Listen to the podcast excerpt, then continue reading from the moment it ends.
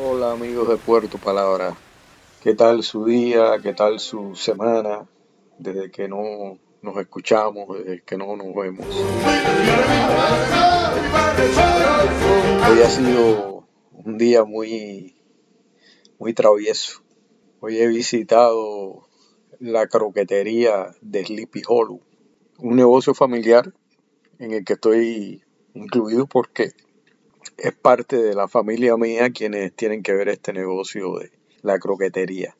Por supuesto, comí croqueta, me comí una croqueta fantástica en ese lugar y estaba pensando realmente la importancia que siempre ha tenido la croqueta para mí. Hace ya un tiempo bastante publiqué en mi, en mi blog 2902 año bisiesto un, un cuento que yo había escrito sobre la croqueta. Yo viví en ese tiempo en Bolivia y comencé la introducción del cuento Siento nostalgia por las croquetas. Aquí no hay. No se conoce en esta tierra de tan variada cultura culinaria. La croqueta no se olvida ni aún lejos. Hasta aquellas que le decíamos rascacielos. Eran unas croquetas que se pegaban en el cielo en la boca. Por eso le decíamos así. Y hasta esas croquetas me parecían y todavía me parecen un apetecible manjar. manjar. Tal vez por mi ansia de comer croquetas fue que desempolvé este cuento basado en algo que realmente ocurrió en mi Habana en los primeros años de este siglo XXI. Fue una cosa muy... Era una universidad donde trabajaba y iba un señor a inaugurar el... un profesor historiador, una persona muy elocuente, a inaugurar un, una estatua o la renovación de una estatua del prócer que llevaba el nombre esa universidad. Cuba ocurre todo, ¿no? Llegó un señor que trabajaba ahí en la universidad, ya jubilado y se ganaba la vida vendiendo croquetas, pan con croquetas, pero de forma clandestina. Entonces el orador se puso a hablar y bueno, todos los, estudiantes que estaban ahí un poco que presionados para que fueran a aquel, acto, salieron en desbandada detrás del, hombre que, vendía las croquetas, que, que, pobre se sentía como culpable de hacer algo malo. Esto es lo que esto verdaderamente me motivó a escribir esta historia que está en el blog. Realmente yo, por si alguien está interesado, puede buscar el, el orador de las croquetas.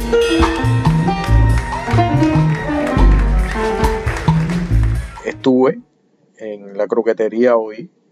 Verdaderamente hacía como dos meses prácticamente que no iba y, eh, el, el, progreso, la belleza del lugar, la atención y sobre todo la calidad de la comida, porque verdaderamente antes de comer croqueta, porque es como con un poco de hambre, ¿no?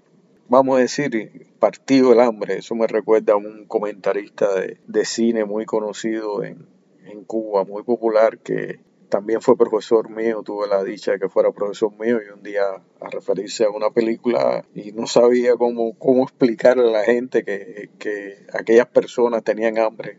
Recuerdo la película era El Imperio del Sol, dijo el profesor Colina, es que estaban, estaban partidos el hambre. Es una frase que utilizamos mucho nosotros.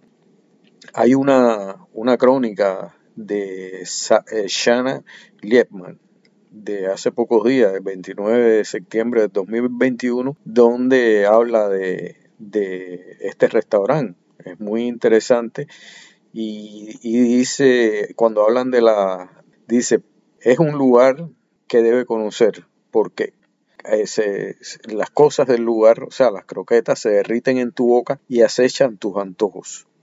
Los pequeños troncos del tamaño de un bocado se empañan ligeramente y se fríen a pedido, por lo que llegan crujientes y calientes con un centro sedoso y sabroso. Bueno, ella explica una explicación muy buena, muy interesante. También habla aquí que aunque las croquetas aún no han despegado en Estados Unidos, estos aperitivos originalmente franceses son tremendamente populares en Cuba. Bueno, son muy populares en Cuba, pero cada vez eh, existen menos, ¿no? Y están las, las croquetas explosivas, es una cosa que, se le llama así porque explotan y personas han tenido consecuencias y quemaduras y todo eso. Y yo me quería referir sobre todo a, a este restaurante que se genera eh, la idea desde nuestra niñez, en nuestra casona allá en Cuba, en Marianao, en un barrio que se llama Cocosolo, donde nacimos, criados, o sea, el chef, que